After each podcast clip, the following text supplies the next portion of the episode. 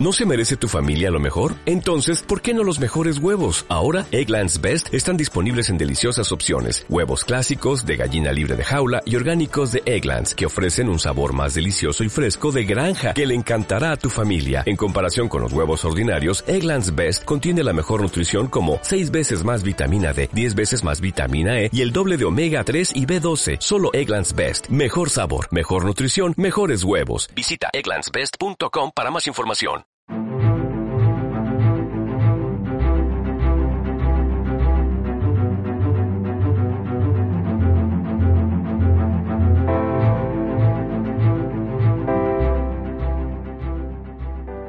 Muy buenas tardes, muy buenas noches, eh, buenos días. Depende mucho de la hora que vas a estar escuchando ese podcast. Estamos aquí para más un Protesicast y es con alegría, con gusto en, en este día eh, que vamos a poner aquí al micrófono para poder estar charlando, hablando acerca de nuestro sector ortoprotésico que, que también hace a la gente y también a nosotros los profesionales, ¿no? A los pacientes pero también a nosotros y a, a sus familias, a su entorno.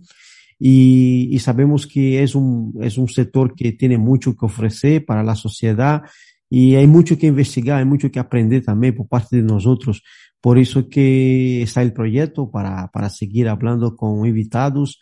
Eh, y en ese momento se agradece Internet, ¿no? Porque podemos hablar con gente de varias partes del mundo. Y hoy es el caso de esto. Voy a hablar con alguien que está en México y él va a estar un poco contando su trayectoria. Eh, yo tuve eh, la alegría y el honor de poder participar en, una formación que él estuvo impartiendo por internet y de verdad algo muy interesante que he aprendido muchísimo y sigo ahí aprendiendo, ¿no? Porque fue, fue una enseñanza muy válida. Así que estoy hablando de Melvin Arevalo. Eh, es un gusto, eh, compañero, estar contigo aquí en esta noche. Muchísimas gracias por aceptar la invitación y sea muy bienvenido al Protesicast. Muchas gracias. Eh, como ya mencionó Andrés, mi nombre es Melvin Giovanni Arevalo. Soy del Salvador. Actualmente estoy viviendo aquí en México. Eh, pues yo, mi formación fue en El Salvador. Primero saqué en el 2001 eh, la carrera de técnico en órtesis y prótesis, luego tuve pues la oportunidad de sacar la licenciatura en órtesis y prótesis y eh, fui maestro durante 18 años en una universidad de El Salvador, en, en esta misma área, en la carrera. Eh, tengo 24 años de estar trabajando en el área. Eh, he tenido la oportunidad de trabajar con Cruz Roja Internacional dando capacitaciones en Haití Colombia, en Nicaragua, eh, pues eh, he tenido bastante suerte de poder viajar por la carrera en el mundo, ver las cosas, ver eh, pues los dos panoramas, tanto como la alta tecnología como la parte donde también hay carencias. Y eso pues me ha motivado también a estar investigando, a estar desarrollando y, y me ha motivado también a, dar estos cursos para llevar el conocimiento. Muchas veces, como hablábamos anteriormente, son cosas que uno ya aprendió, pero que es válido volverlas a refrescar y otras veces son cosas que uno no sabe. Pero hoy en día, como es muy escaso este tipo de formaciones, entonces, pues, eh, por eso estoy también dispuesto cada vez que me invitan a dar un curso. Muy bien, pues no, nosotros nos alegramos porque eh, todo en esa vida va evolucionando, ¿no? Va, va, va sufriendo un upgrade, ¿no? Va, va se actualizando y nuestro sector no es distinto. Entonces va apareciendo cosas nuevas, técnicas nuevas y siempre es bueno uno estar en esa formación continuada. Pero quiero te hacer una pregunta. Eh, ¿Cómo acabaste en, en decidiendo por, por estudiar esa carrera? Pues mira, eh, en realidad fue algo fortuito. Yo lo que quería estudiar era zootecnia y veterinaria. Y luego cuando, pues, eh, es una carrera que, que sí es bonita, pero al final ya cuando vi que en la universidad que estaba cerca de donde yo vivo, eh, se estaba impartiendo la carrera, fue cuando me interesó. No sabía absolutamente nada. La verdad que me gustó la parte humana de la carrera pero no sabía en realidad nada de las prótesis. Ya estando dentro de la carrera, entrando a las prácticas, las materias, me fui enamorando de mi carrera, me fui enamorando de lo que hago y fue como al final llegué a esto.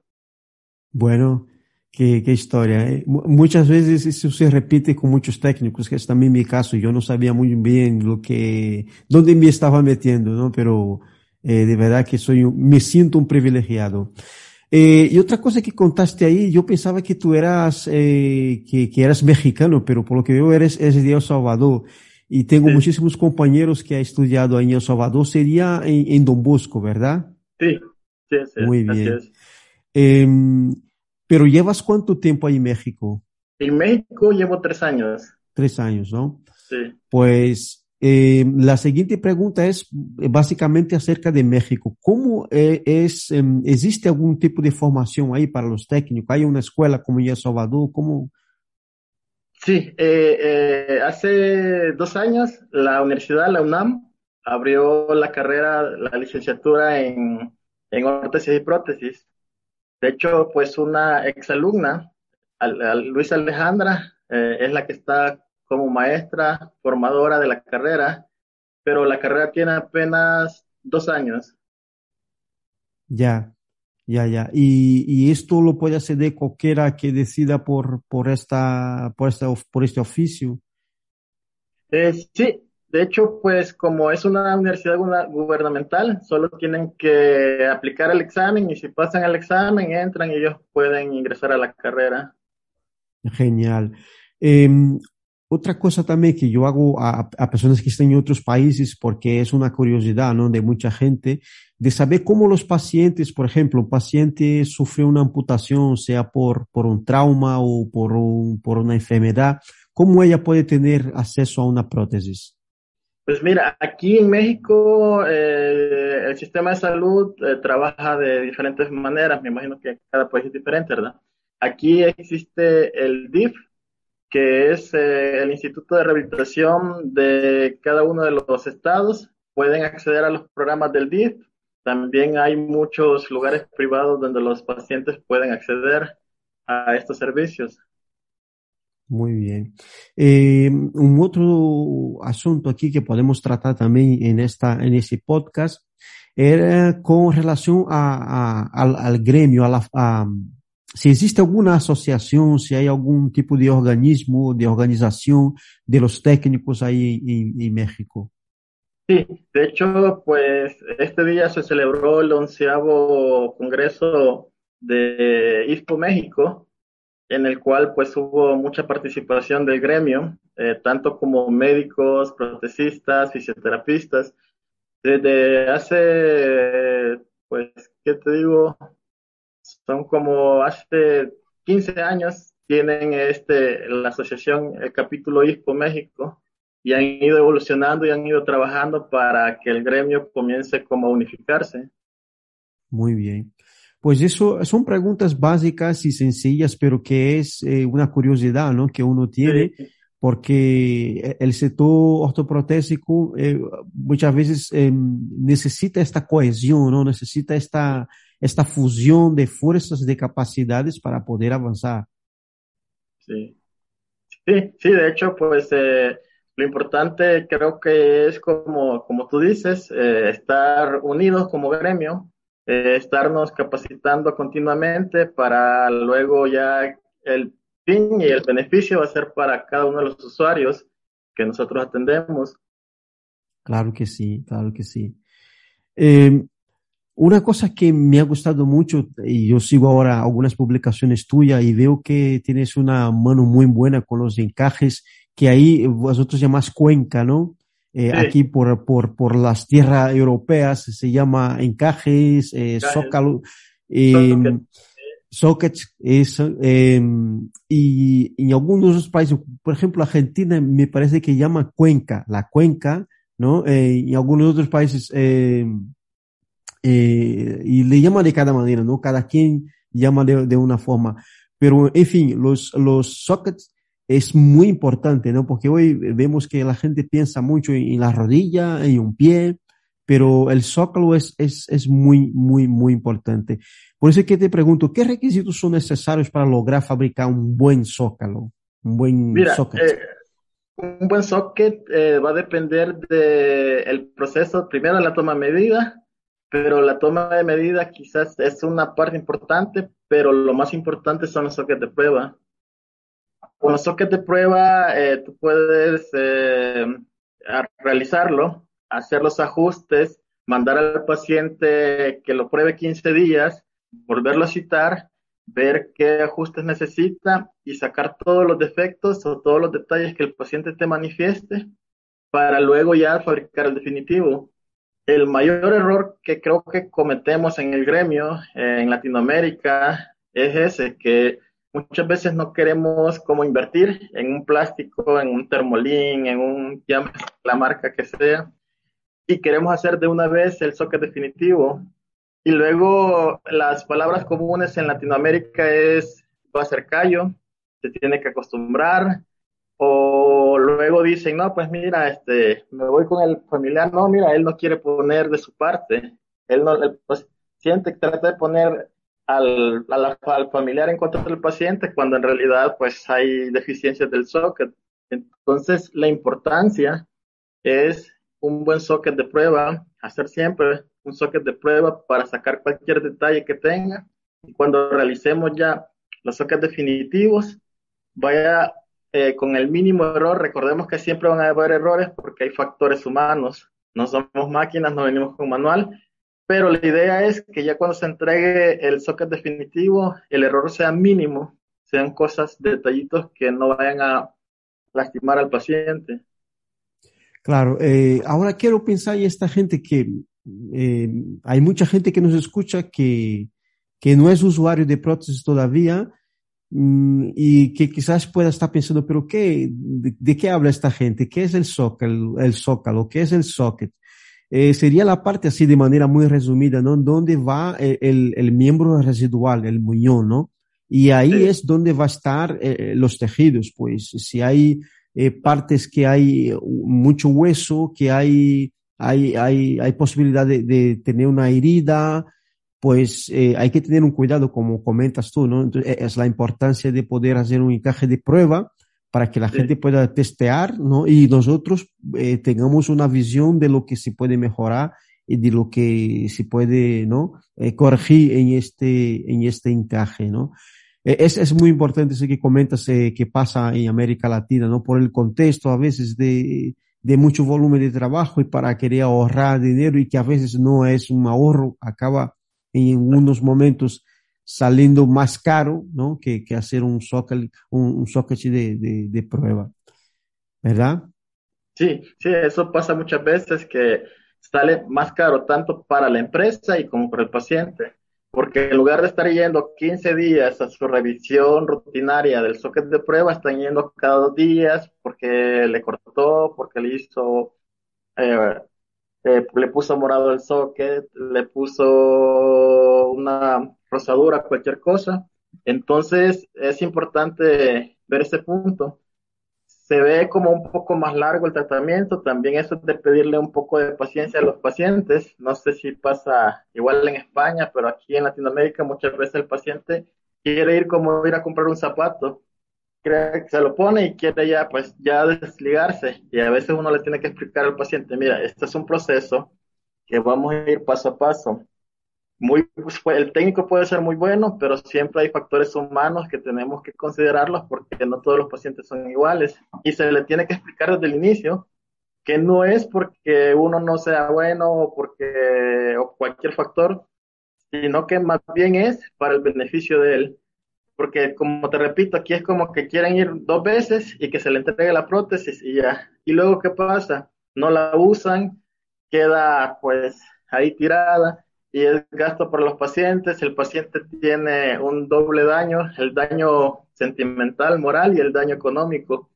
Entonces, es importante recalcar, como nosotros como técnicos, decirle al paciente, es un proceso, no, no es algo como ir a comprar un zapato es algo que ya está prefabricado y decir, oye, ponte este si te queda, no, pues este y nos vemos. Claro, es un proceso largo, como, como dices, ¿no? Es el proceso de rehabilitación eh, lleva su, su trabajo, ¿no? Lo bueno era que eh, el paciente antes mismo de llegar al, a, la consulta, al gabinete, a, a, la clínica, eh, ya tenga una, una información básica de lo que es una prótesis, de lo que son ¿no? los componentes que no a fondo, no un conocimiento técnico, pero sería interesante él tener ya un cierto conocimiento para saber dónde va a entrarse, ¿no? dónde va a meterse, porque es, es algo, es un proceso, como dices, es, es, una, es una carrera eh, de fondo, ¿no? Que uno tiene que ir tranquilamente, porque ahora va a ser una cosa que va a estar usando a diario. Exacto, va a ser parte de su cuerpo, va a ser ya, no lo tienen que ver como un objeto ajeno, sino que es parte de su cuerpo que les va a permitir reincorporarse nuevamente a sus actividades. Claro. Eh, lo siguiente aquí sería hablar del socket de prueba, que ya de alguna manera hemos mencionado, pero mm, yo creo que nunca es de más, ¿no? Hablar más de ello porque es cuando vamos a ver eh, eh, de alguna manera cómo está de volumen, porque es muy importante, ¿no? El, volumen, porque si este zócalo no tiene un, buen, digo, el, volumen, eh, eso puede eh, provocar movimientos. ¿Qué, ¿Qué, qué, dirías un poco más acerca de esto, no? Acerca de... Sí.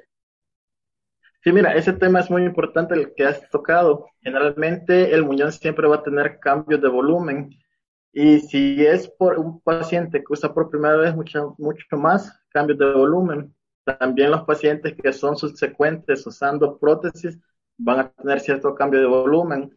Recordemos que la circulación se estimula mediante la carga y cuando hay una amputación ya no hay una estimulación de la circulación y no hay un adecuado dreno de la linfa de la sangre y los muñones comienzan a inflamarse. Lo mismo pasa con un socket que ya tiene muchos años y que no se ha adaptado bien, eh, pues que queda muy flojo. Entonces ya también la estimulación de la irrigación no queda bien y tiende a haber cierto edema que no es como al principio, pero al poner nuevamente un socket eh, que está bien ajustado, va a volver a tener un cambio de volumen. Por lo mismo es importante el socket de prueba para que éste vuelva a tomar un volumen adecuado antes de poder fabricar el socket ya definitivo. Claro que sí. Me viene ahora a la cabeza los sistemas, ¿no? Que existe, los más comunes, el sistema de vacío o vacuum, ¿no? Hay también sí. el, el, el, sistema de anclaje de, de, lanzadera, que por aquí se llama eh, el PIN famoso. Sí. Eh, ¿Podrías hablarme un poco acerca de, del sistema de vacío, que a mi modo de ver quizás es el, el más, mm, el más eficiente porque eh, ayuda en, en, en, lo que mencionabas antes de la circulación? Quería que nos contara un poco acerca de estos sistemas, ¿no? Sí. Mira, ah, yo también comparto tu misma opinión. El, pues lamentablemente, o no lamentablemente, sino que pues por tradición se sigue prescribiendo el PIN, que siempre va a generar problemas distales, pistoneos, siempre va a haber eh, pues mucho movimiento en los sockets transfemorales, rotaciones y todo eso. Yo prefiero también el socket eh, de succión, ya sea con válvula de autoexpulsión que le va a ayudar al paciente que cada vez se siente, este, expulse el aire. Eh, para mí la importancia de un socket de succión es ese, en el que te va a permitir una mayor circulación de la sangre, estimula la propiocepción, ya que el, el ¿cómo se dice? La, sería la, la adaptación es muy ínfima entre el socket y el muñón. No existen espacios y esto le ayuda más al paciente a su control, tanto a la circulación, a la propiocepción, y también nos permite dar las alineaciones que sean necesarias a nuestros pacientes. Muchas veces si utilizamos un pin, recuerda que tiene que quedar vertical, porque si no queda vertical, eh, no entra y comienzan a batallar. En, y si el paciente tiene desviaciones por las amputaciones propias, que han perdido inserciones, eh, pues es un fracaso. Comienzan a caminar de diferente forma y muchas veces nos conformamos con que el paciente se pare y camine como sea, pero caminó. Y ya le decimos, ok, mira, pero ya estás caminando, pero no es la marcha óptima. En cambio, con la succión, a mí me permite hacer cualquier tipo de desplazamiento, me permite alinearlo como el paciente es, o sea, verlo como un individuo y individualizar su alineación y eh, darle su mejor marcha. Aparte de los beneficios que ya mencionamos, ¿verdad? La propia sección, la circulación, el control de la prótesis. Claro, ahí, ahí hay una lucha, como mencionaste antes, que es la tradición, ¿no? Yo veo mucho eso aquí. El PIN, por ser una de las cosas que, que empezó fuerte eh, por aquí y, y, en su momento fue muy bueno, es una solución muy buena.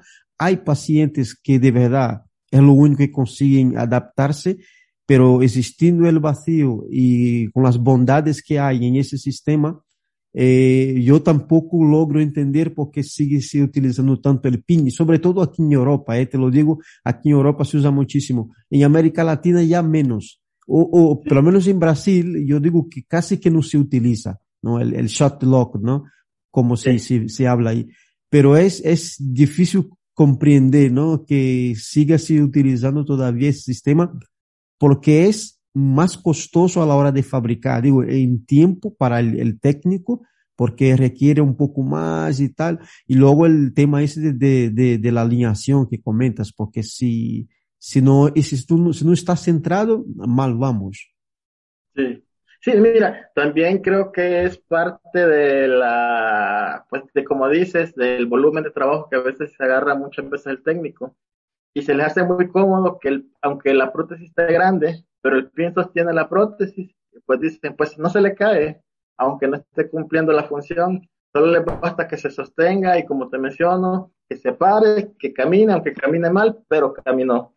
Y pues muchas veces la emoción gana al paciente de estar mucho tiempo sentado, haber perdido su pierna y poderse parar, que no le importa tampoco cómo, cómo se ve la marcha o que le esté lastimando, sino que muchas veces la emoción dice, no, pues al estar sentado a dar tres pasos, eh, que no es lo correcto, ¿verdad? Entonces, como que también ese punto es de tenerlo muy en cuenta, de no solo es que nos gane la emoción como técnicos, como pacientes, muchas veces también yo como técnico digo, no, pues lo hice que se parara, pero no está bien, no es correcto.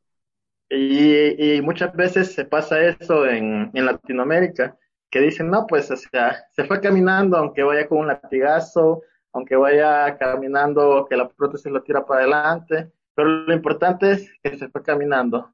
Como que camine bien o, mal, no importa. Y es la ideología que debemos cambiar tanto los técnicos como los pacientes. No es suficiente solo pararse y caminar, sino que debe ser una marcha armónica en lo posible. Recordemos que también son piezas artificiales que no vamos a igualar a la marcha anterior, pero debe ser una marcha lo más armónicamente posible. Por eso, como en nuestra formación sabemos que existen desviaciones que las debemos, como técnicos, estamos obligados a minimizarlas en lo que es posible, ¿verdad? Claro, claro que sí. Eh, estás hablando ahí y, y, y, ¿sabe? Uno de los problemas que veo es que la prótesis auto, automáticamente la asociamos a, a caminar, ¿no? Y, sí. y se prima mucho el caminar, pero yo tengo visto que los pacientes demandan también mucho confort. Eh, y a veces una prótesis que está bien hecha para caminar, pero no es confortable, que es el caso del PIN que estamos hablando, ¿no? Que puede transmitir sí. esta seguridad, porque los pacientes también eh, demandan, ¿no? Esa seguridad, ¿no? Pero claro, eh, yo con este PIN, con el shot lock, yo me, me encuentro más seguro pero eh, esto resta eh, eh, confort porque va a estar teniendo movimiento. El paciente sí. no va a estar ahí a, a, a, diferencia del vacío, que es algo que va a estar cerrado, que va a tener una, un, un, movimiento mínimo, si es que puede existir algún movimiento, y ahí nace un poco ese conflicto, ¿no? Que digo yo, que nosotros pensamos en prótesis en clave de caminar, pero no siempre eh, el paciente va a estar caminando como es lógico. Hay momentos que está, hay, tiene que estar sentado, tiene que estar en estática y, y la prótesis no debe solamente ser pensada en ese contexto del caminar. ¿Qué opinas tú de eso, no? De ese pensamiento de que la prótesis es hecha para caminar y, y esa es su mejor y mayor función. No, como dices, el, el, parte de las funciones principales de la prótesis es el confort, transmitir las fuerzas y permitir la marcha. Muchas veces vamos a, eh, como mencionaba en algunos cursos, eh, vamos a tener pacientes con unas contracturas eh, muy grandes y la prótesis no va a ser como muy cosmética, pero si logramos que el paciente camine bien y se siente confortable, estamos logrando el objetivo de la prótesis. No solo basta con que se sostenga, no solo basta con que camine, sino que también la prótesis no debe dañar, debe ser una parte importante del cuerpo.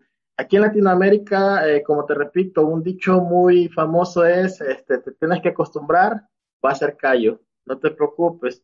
O desde el principio algunos técnicos le dicen al paciente, oye, es que si las prótesis van a cortar, te van a sacar sangre, pero luego se va a hacer el callo, no te preocupes, esto es normal. Y eso es mentira. Las prótesis nunca deben lastimar a nuestros usuarios, siempre deben ser lo más confortable. Primero, primero lo que tú mencionaste hace poco, que nos enfocamos, oye, te voy a poner el último pie, la última tecnología de rodilla, te voy a poner este componente de fibra de carbón o este de titanio, pero no nos enfocamos que lo más importante es el socket, porque los componentes con un socket muy bien adaptado y confortable, con un pie sash y un tubo de aluminio, un paciente puede ser muy funcional. Y a veces nos enfocamos más en que no, pues mira, este, el pie aquí, la rodilla allá, pero el socket no es confortable, nunca llegan los pacientes a, a tener como ese equilibrio. Para mí eh, son los tres puntos importantes. Primero es el confort, luego la alineación y luego una buena marcha con el paciente. Si no tenemos los tres en equilibrio, como te repito, no vamos a conseguir una marcha al 100, pero sí podemos llegar como a un 80 o un 99% de asimilar la marcha. Y mientras el socket esté confortable, pues, y logremos los demás detalles, es importante. Si nos dedicamos a hacer un buen socket desde el inicio, con llevando todos los pasos, la toma de medidas, chequeos, el socket de prueba, ya la alineación, pues como tú sabes, sí es trabajosa, pero no es una cosa que nos va a llevar eh, decir, ah, voy a tener que volver a repetir todo, porque ya con los nuevos componentes, desplazadores, eh, los prisioneros de los tubos, podemos llegar a ese punto, ¿verdad? Sí, sí, hay, hay, hoy en día una gama de productos muy grande, como dices tú, ¿no? que se puede andar eh, cambiando, haciendo combinaciones con los, los adaptadores, los prisioneros, eh, los tubos, si puede eh, volver a sacar esta pieza, ¿no? Esta, eh, esta, este, ese adaptador que no está bien posicionado. Al final, lo que es la alineación se puede llegar a, lograr, ¿no? Pero el encaje ya es más complicado. El, socket, el socket, si no lo das con la clave, eh, puedes fallar en estos tres puntos que decías, ¿no? De, del confort y de, de una buena marcha. Eh, eso sería una complicación para, para el, el, paciente. Y ahora quería entrar en otro tema que sería el de, de alineación, que ya has mencionado algo así de, de un passant pero tiene una importancia muy grande porque, y eso tenemos una lucha también con, a veces con el paciente, porque el paciente se mira eh, muchas veces en el espejo, ¿no? Y dices, pero, ay, es que mi pie eh, está un poco metido para adentro o para afuera, o mi rodilla no baja eh, muy perpendicular y, y, una serie de preguntas y cuestionamientos que son naturales porque al fin y al cabo el paciente quiere verse bien, pero ellos no logran entender que debido a alguna desviación que tiene su muñón, su miembro residual, es necesario respetar las líneas de carga, ¿no? Y a veces ahí, ahí es donde entra eh, eh, la labor del técnico. Quería que tú nos contaras la importancia de, un, de una buena alineación. Sí, mira, es importante, como tú mencionas y como tú mencionaste, explicarle previamente al paciente que su muñón al sufrir una amputación ya no está en la posición normal, que va a tomar eh, actitudes o posiciones que son diferentes a su pierna contralateral y se le debe explicar muchas veces, eh, decirle, oye, mira, pues te puedo hacer una prótesis que quede derechita, bonita, pero no vas a caminar.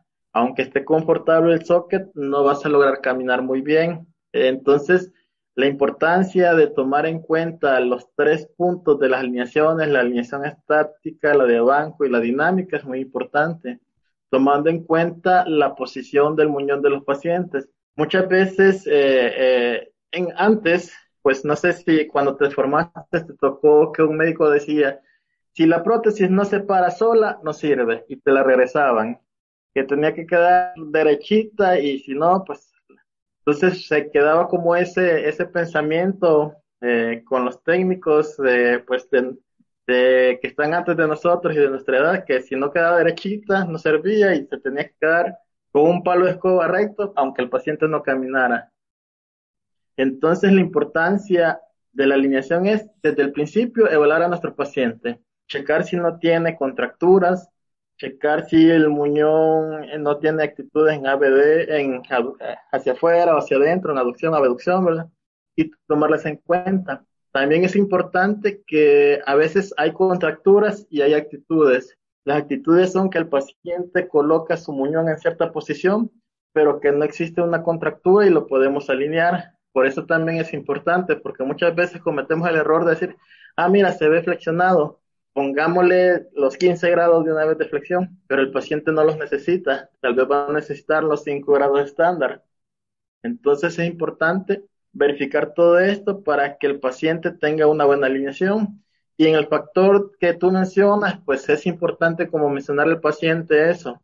Más si son pacientes jóvenes, tú le dices, pues mira, sí, te puedo hacer algo muy bonito, muy estético, pero e-, eres joven, necesitas sacarle el máximo provecho a la prótesis, caminar y hacer tus actividades normales.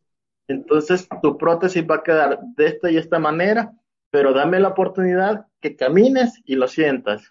Y eso también es parte de la importancia del socket de, prueba, que yo puedo alinearla totalmente derecha y decirle, ok, camina hoy.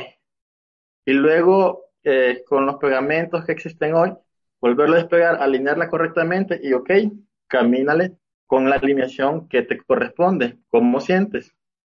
¿Te sientes bien con la prótesis derecha o te sientes bien con la alineación que te corresponde a ti por tu fisiología? Entonces es otra gran importancia del socket de prueba que nos va a permitir hacer cambios en la alineación para que no solo sean nuestras palabras las que trate de convencer al paciente, sino que el hecho de que el paciente lo viva muchas veces te va a decir, sí, usted me dice eso, pero usted no está amputado, usted no lo sabe, ok, tienen razón, pero yo te puedo hacer con tu socket de prueba, pruébala una semana así o dos días así, y vienes y pruébala otros días así, y tú me dices qué alineación quieres, y llegamos a un punto donde el paciente va a aceptar su, su alineación como debe de ser. Claro, eh, eh, es eh, lo que contaste acerca de, lo que dice los, médicos, ¿no? Que afortunadamente ya hablan menos de eso, pero una prótesis no se puede evaluar por estar derecha y no caerse de un lado para el otro. Eso no es un parámetro, ¿no? Y es un problema al final porque el médico prescribe la prótesis.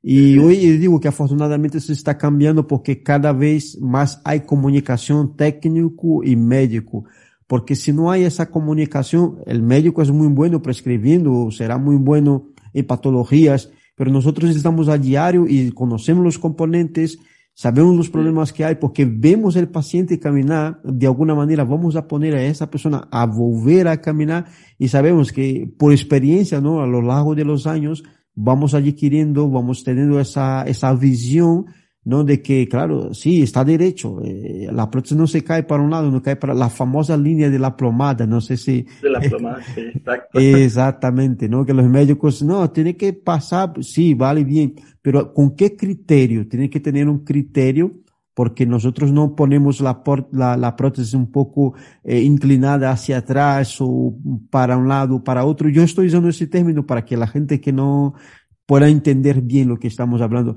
es con motivo, como dices tú, ¿no? Tiene un motivo, tiene un porqué. Y esa estrategia de ponerlo de la manera como quiere el paciente y luego de la manera como corresponde es buena para que el paciente se dé cuenta de que no hacemos porque sí.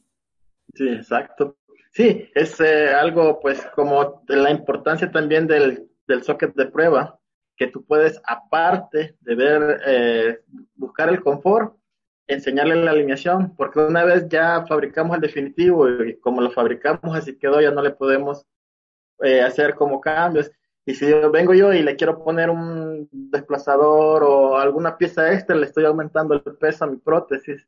Entonces la idea es que, que sea, que el paciente lo viva antes de que se le haga la prótesis definitiva y luego ya él por experiencia, por vivencia, lo va, lo va a aceptar.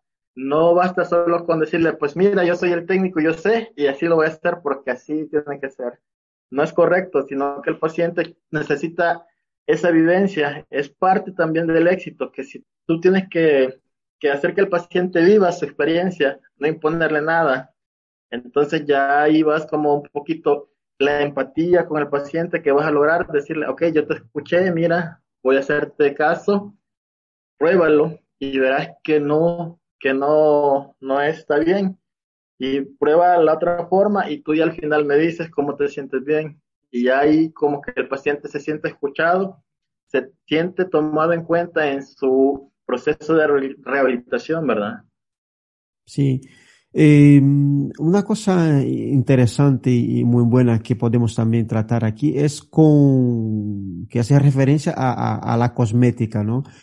Todos quieren verse bien pero ya mencionaste antes que es una prótesis, es algo artificial, el zócalo puede estar muy bien hecho, los componentes pueden ser de alta tecnología, pero no deja de ser algo artificial. Entonces tenemos esa lucha también de, de explicar para, los, para los pacientes que no se puede siempre lograr tener una, una cosmética, una estética que, que sea lo que él espera, ¿no? Eh, y que hay que primar el confort, la, la seguridad, que hay que primar eh, la, la, la, biodinámica de, de, la marcha y hay muchos factores y si conseguimos meter en, en ese paquete eh, la cosmética, genial, pero si no, eh, alguna vez tiene que ser penalizada. ¿Qué piensas tú de, de, de todo eso? Pues mira, ese punto hoy en día con las redes sociales está cambiando mucho eh, hoy el paciente quiere, el paciente amputado, eh, me ha tocado tanto como jóvenes como pacientes eh, adultos mayores que no quieren ya la cosmética tradicional de esponja, sino que ellos quieren que se empoderan de, su condición nueva y ellos hoy quieren mostrar su prótesis y quieren mostrarla y, y pues no sé si va a ser posible, luego te envío algunas imágenes para ver si se puede meter en el podcast donde los pacientes pues me piden diseños en sus sockets muy llamativos, de que pone esto, quiero que se vea como una pierna de robot, quiero que se vea eh, colores dorados, quiero que le pongas piedrería para que se vea llamativo.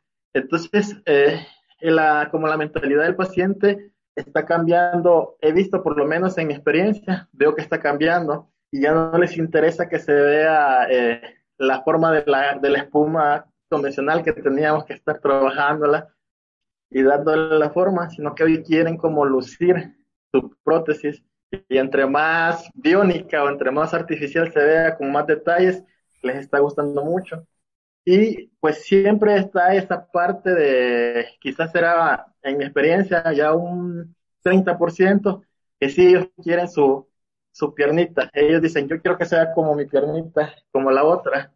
Y ahí es donde también entra la importancia de decirles, pues sí, mira, eh, vamos a tratar de primero llevarte a un confort de la prótesis donde no te moleste, donde una alineación donde camines muy bien, pero recuerda que son, son piezas artificiales y nunca va a ser igual una a la otra. Entonces tienes que estar eh, consciente que va a rellenar el espacio pero no va a ser similar, siempre se va a ver algo artificial. Y pues eh, le decimos, ah, si son señoras de edad, pues mira, le pones medias y te pones medias en la otra pierna para que le des el tono y si disimule un poquito más. Y pues a este 30% de la población le, le dicen, no, pues mira, tendrás que usar pantalones o vestidos largos si son señoras, pues usa medias para un poco disimular, pero recuerda que no lo vamos a llevar al 100% a la similitud. En este caso sí, se le dice lo primario es que te sientas bien, que no lastimes y que logres caminar. Claro, eh, yo trago ese tema porque aquí en Europa eh, todavía eh, está internet, ¿no? Pero todavía la gente se resiste a, a, a, usar una prótesis que sea más biónica, por decirlo de alguna forma, ¿no? La gente sigue siendo de los que quieren la, la esponja, la, ¿no? Y que hay que tallarla y con todo el trabajo que conlleva y también mantenimiento. Yo cuando puedo siempre se lo digo, mira, para para aplicar luego un mantenimiento a esa prótesis con ese tipo de cosmética es más complicado y luego sí. tienes que tener un cuidado mayor. No se puede mojar las prótesis, no sabemos que hay componentes que sí aceptan eh, el agua, que son waterproof, ¿no? Pero sí. mmm, el paciente tiene que tener cuidado y cuando se pone la esponja ya olvídalo, no se puede mojar bajo ningún concepto no. porque es eh, complicadísimo. Por eso que yo trago ese tema y sé que en América Latina es, es distinto, ¿no? La gente ya como que se despoja un poco más eh, y piensa, ya no tengo un miembro, pues mira, lo voy a lucir, como dices tú, de, de la manera más biónica que sea y, y, eso es, es una parte divertida también de nuestro trabajo. Sí, sí, sí es bonito. Y aparte también eh, lo que tú dices de la espuma, que muchas veces se va pues eh, deshaciendo y entra en el mecanismo y comienza a dañar la rodilla o el pie si es articulado. Y es también como que al final da más problemas una cosmética de espuma que llevarla así, porque luego tienen que venir con nosotros, tenemos que desarmarla, sopletearla, aceitarla para que las partículas de, de espuma no estén como dañando los engranajes de la rodilla, ¿verdad? Y pues, como dices, es como parte de la idiosincrasia de cada región. Eh, hoy sí. en día estamos viendo ese nuevo cambio estamos viendo pues que ya la diabetes también no solo es cuestión de pacientes eh, de edad, sino que también está la diabetes juvenil. Tenemos muchos casos de accidentes, por ejemplo, aquí el primer factor de amputación en Latinoamérica, primero es la diabetes. Segundo son las amputaciones traumáticas por accidente de tránsito. Y tercero son por quemaduras eléctricas. Entonces, eh, Dentro de este factor ya no solo tenemos adultos mayores, tenemos pacientes jóvenes en los cuales pues ellos ya vienen con una nueva mentalidad. Los pacientes adultos, algunos dicen, no, pues mira, yo vi esta, vi, vi que tenía este estampado, este diseño, yo lo quiero así, házmelo así. Entonces, eh, como que va cambiando un poquito de región en región. Van a haber lugares donde, como tú dices, si no viene la espuma, no la van a usar. Sí me tocó una vez aquí en México una señora que cuando vio el tubo, yo le expliqué que no era la definitiva, que era todavía la, la prótesis de prueba y que para hacer las alineaciones no le podía poner, aquí le dicen el chamorro a la, a la pantorrilla, que no le podía poner su chamorrito, como decía ella, porque tenía que hacer ajustes, estar moviendo tornillos. Y ella me decía, no, es que yo no lo acepto así, yo no lo acepto así. Y me tocó hacer una, espuma rápido para que la señora se la pusiera y poder trabajar con ella. Nos vamos a topar con esos casos y también ahí en ese punto es como tratar de, pues el, al final no es lucir mi trabajo, sino que el paciente se sienta bien con su nuevo miembro artificial porque va a ser parte de él. Y si el paciente pues quiere su cosmética, eh, pues sí hay que respetar también esa parte, ¿verdad? Pero si uno puede dialogar con el paciente y decirle, no, mira, pues mira, aquí, allá, observa esta publicación, observa allá, y si del paciente nace decir, sí, sí, yo, sí, sabes que la voy a hacer así, lo hacemos, si no, pues hay que respetar la decisión de nuestro paciente de, de poner la, la, la, espuma cosmética. Sí, porque la, la, espuma cosmética está muy atrelada a lo psicológico, eh, porque los pacientes eh, amputados siempre tienen eh, esta, este factor psicológico muy sensible, ¿no? Y, y, tenemos que tener nosotros esa sensibilidad, todo el equipo que compone eh, el equipo de rehabilitación tiene que tener esta, esta sensibilidad también con, con el paciente. Bueno, está siendo una conversación muy agradable, mm, pero yo no podría dejar de, hacer esta, esta pregunta. Sé que es una persona muy técnica, que tiene una labor muy bonita. Yo quería saber de tu parte, mmm, ¿Qué futuro crees que las prótesis están, yendo? No todo es nuestro sector, pero en concreto las prótesis. ¿Qué rumbo estamos yendo en, bajo tu perspectiva, ya que tú estuviste por algunos países trabajando con gente distinta, viendo de lo más top de lo que se refiere a la tecnología como también el más básico? ¿Qué camino crees que estamos yendo? Pues mira, estoy viendo eh, que con el tiempo vamos bajando un poquito eh, más de, de, niveles, de, me refiero a los cortes de los sockets. Estamos haciendo como enfocándonos a los sockets más anatómicos, llevándolo a respetar más la anatomía, la fisiología del paciente. Eh, pues he visto lo de la osteointegración, que en un momento creo que todos tuvimos esa preocupación que dijimos, bueno, pues ya con la osteointegración que meten el cable, el, el, el, el clavo, perdón, al hueso, ya nos vamos a quedar sin trabajo porque no vamos a hacer el socket, pues no ha tenido como una evolución como se esperaba. Eh, también el CNC o el carpeado por máquina de los sockets, eh, también llegó un punto donde uno, como técnico estábamos peleados con eso y decíamos, no, pues me voy a quedar sin trabajo, pero también no hay una precisión tal que solo pues nos entregan el, el, el socket, pero también nosotros tenemos que meter mano y terminar de dar los, los, los acabados, ¿verdad?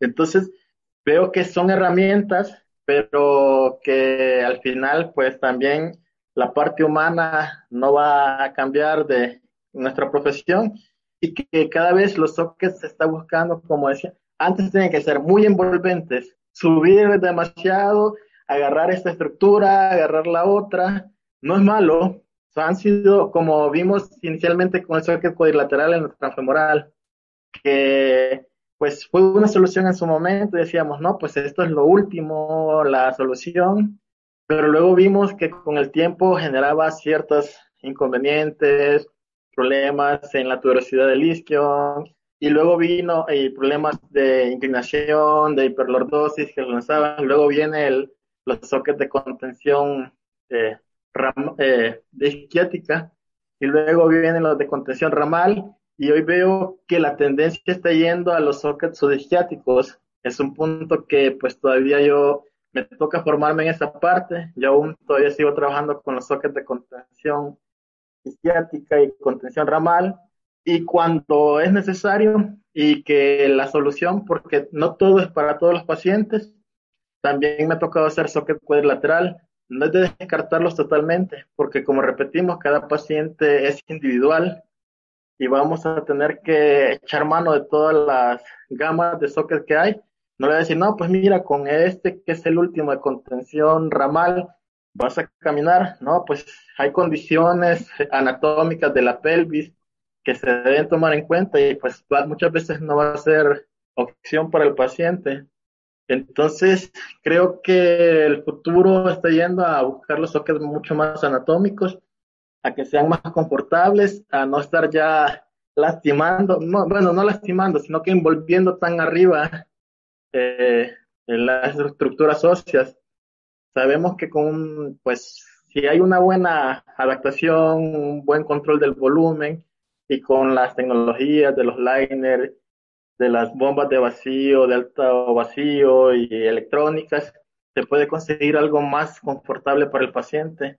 Entonces, pues ahorita, en futuro cercano, veo eso, que estamos bajando los niveles, tanto en la transival como en la transhumoral.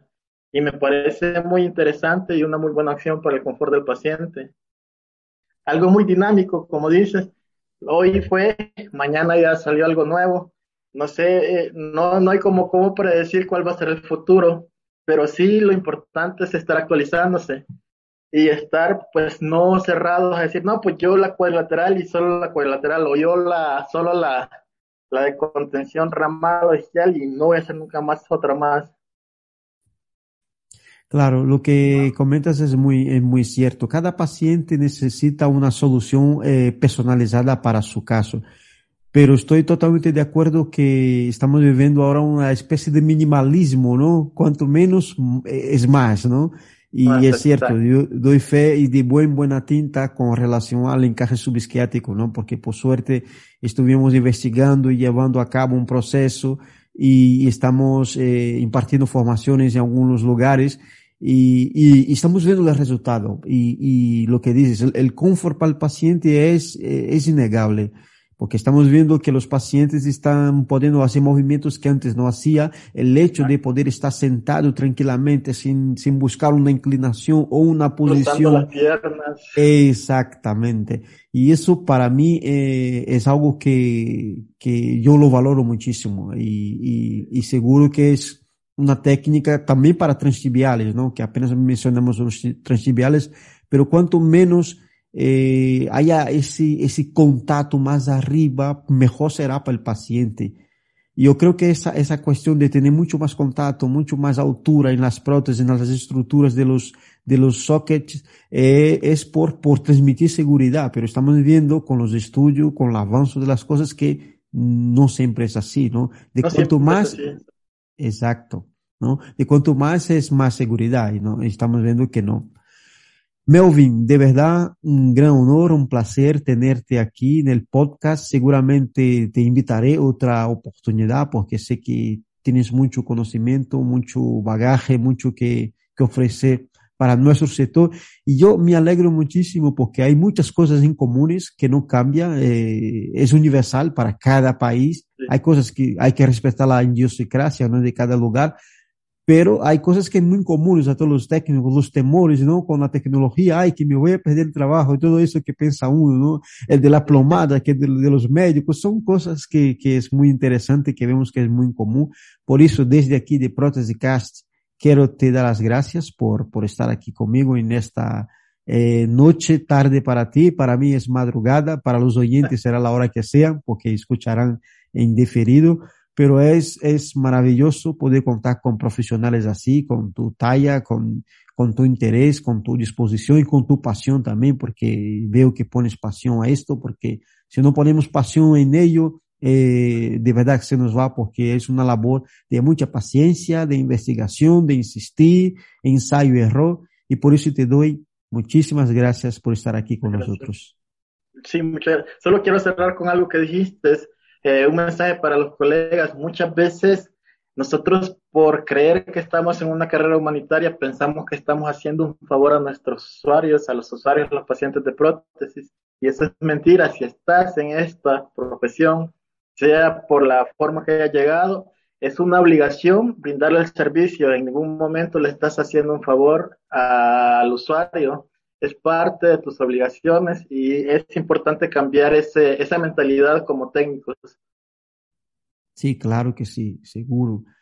Y por supuesto, eh, pondré tu, tus redes sociales para que la gente te pueda encontrar si tiene alguna consulta, alguna duda. Esas fotos que me habías mencionado, si quieres, mándamelas, porque a ver si preparamos una buena portada ahí para el podcast y para que la gente pueda ver tus trabajos y pueda estar ah, siguiendo lo que haces por ahí, por, por México. Ok, muy bien. Muchas gracias, Andrés. Te agradezco mucho la invitación. Es un honor también haber participado y pues estoy a la disposición para proyectos futuros. Claro que sí. Pues nada, pues dejamos por aquí. Ese fue más un Prótesis Cast.